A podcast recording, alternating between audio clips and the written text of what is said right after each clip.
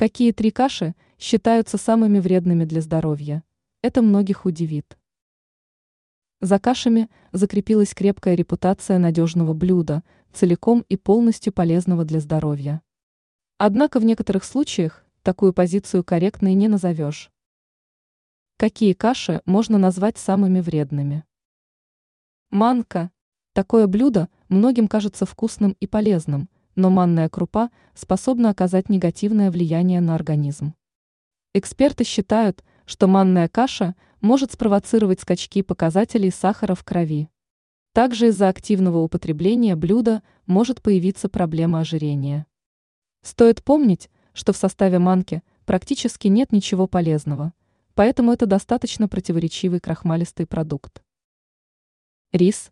Многих удивит тот факт, что популярная рисовая крупа также относится к вредным блюдам, но это является установленным фактом. Дело в том, что при регулярном употреблении крупы низкого качества может даже сформироваться онкология. Также в очищенном рисе не содержится практически никаких питательных веществ. Овсянка. Если вы являетесь поклонником овсянки быстрого приготовления, то от такой привычки стоит отказаться. Пользы для организма все равно нет. Овсяная каша, состоящая из хлопьев, может стать причиной ожирения и даже появления проблем с сердцем.